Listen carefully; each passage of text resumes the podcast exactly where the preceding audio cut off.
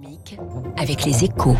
Il est 7h11 sur Radio Classique. Bonjour Étienne Lefebvre. Bonjour Fabrice. Éditorialiste aux échos, c'était à la une d'ailleurs du, du quotidien euh, ce matin. Le contrôle fiscal qui a beaucoup moins rapporté à l'État l'an dernier. Crise du Covid oblige. Eh oui Fabrice, les résultats ont chuté de près de 30% l'an dernier à moins de 8 milliards d'euros.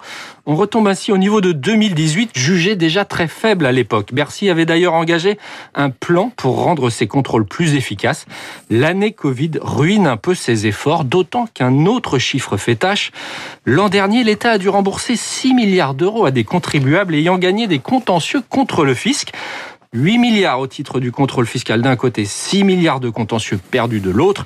Tout cela fait un peu désordre. Mais la version plus positive que je retiendrai pour ma part ce matin, c'est que Bercy a quand même limité les dégâts, sachant que les contrôles fiscaux ont été quasiment à l'arrêt entre mars et juin pendant le premier confinement, et qu'on a demandé à beaucoup d'agents, plutôt que de contrôler de façon tatillonne, de venir en soutien des entreprises au sein du Fonds de solidarité afin de verser les aides le plus vite possible. Alors ça veut dire quoi Étienne? La crise, elle a eu du bon sur la manière de travailler à Bercy? Eh bien absolument, elle a accéléré des mouvements déjà bien engagés. D'abord des contrôles fiscaux beaucoup plus ciblés sur dossier grâce à des outils de data mining de plus en plus performants, donc moins d'interminables contrôles sur place et un meilleur taux de recouvrement. Autre changement, une attitude plus bienveillante avec cette mobilisation générale pour les aides d'urgence, même s'il y a eu parfois des délais. Le comité de suivi présidé par l'économiste Benoît Curé a d'ailleurs adressé hier un satisfait site à Bercy, jugeant le plan d'urgence bien calibré avec peu d'effets d'aubaine à la clé.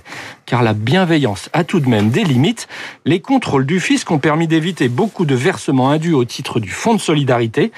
Il y a eu ainsi plus de 10 000 demandes de discothèques, 10 fois plus que le nombre réel d'établissements. Eh bien, Fabrice, ça n'a pas marché. Et ben voilà, les prix qui croyaient prendre. En effet, merci beaucoup Étienne Lefebvre. Rendez-vous demain pour l'éditorial des échos, chaque matin à 7h06 sur Radio Classique.